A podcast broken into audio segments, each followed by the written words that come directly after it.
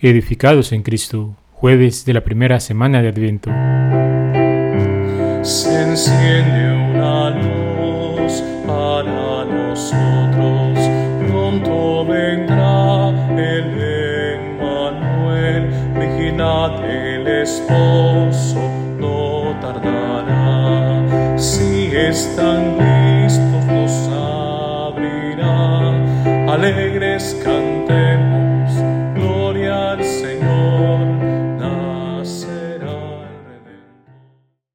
Hola queridos hermanos, soy el Padre Juan Carlos Cuellar desde la parroquia Santa Alicia en Altavista, queriendo compartir contigo una palabra de esperanza en este tiempo de Adviento.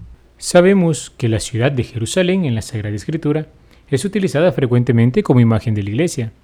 Es en ella que son congregados los fieles del Señor, es ahí donde Él habita. Jerusalén, la iglesia, es el lugar de la presencia del Altísimo. Los cristianos son llamados pueblo santo que triunfante sobre el pecado y la muerte por los medios de Jesucristo, mantienen su ánimo firme y encuentran la paz. La fortaleza de este pueblo radica en su fundamento, esto es, la confianza en el Señor y en su palabra.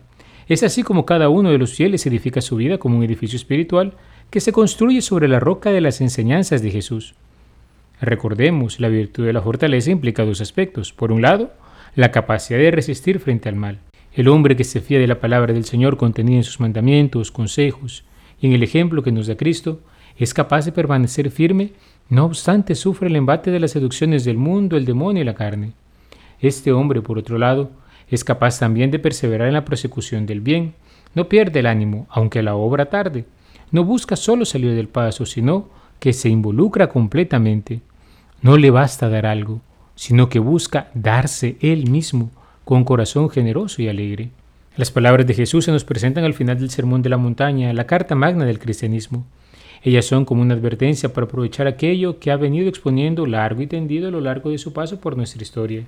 Se nos presentan estas palabras como una exhortación a no menospreciar este tiempo de la misericordia que se extiende hasta su segunda venida. Nuestro Divino Maestro nos dice que hemos de poner por obra aquello que hemos escuchado de su voz, que ahí está nuestra seguridad. No vale el decirnos cristianos si no vivimos a la altura de ese nombre. El Señor sabe que no trata con ángeles de luz, conoce nuestra humanidad y nuestra debilidad. Él asumió nuestra naturaleza y padeció como nosotros, dándonos un ejemplo de cómo se viven esas palabras que pronunció.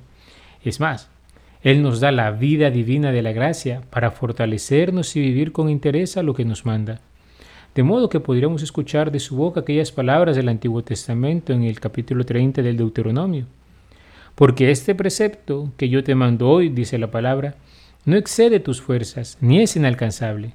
No está en el cielo para poder decir, ¿quién de nosotros subirá al cielo y nos lo traerá y nos lo proclamará para que lo cumplamos?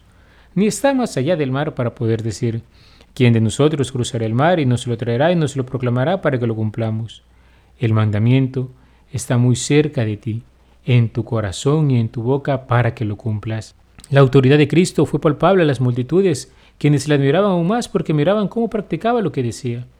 Los grandes maestros de espiritualidad cristiana nos exhortarán a seguir el ejemplo de Jesús, quien nos ha enseñado a vivir de tal manera que con nuestras actitudes y comportamientos, pensamientos y sentimientos demos testimonio como una lámpara que alumbra para que viendo nuestro modo de obrar, los hombres den gloria al Padre.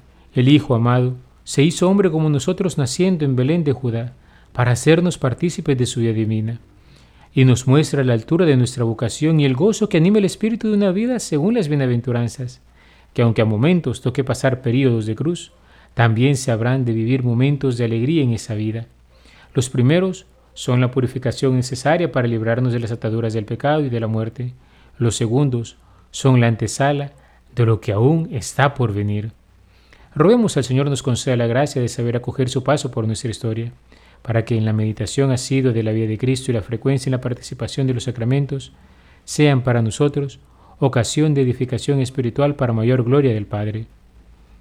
Alabado sea Jesucristo, por siempre sea alabado.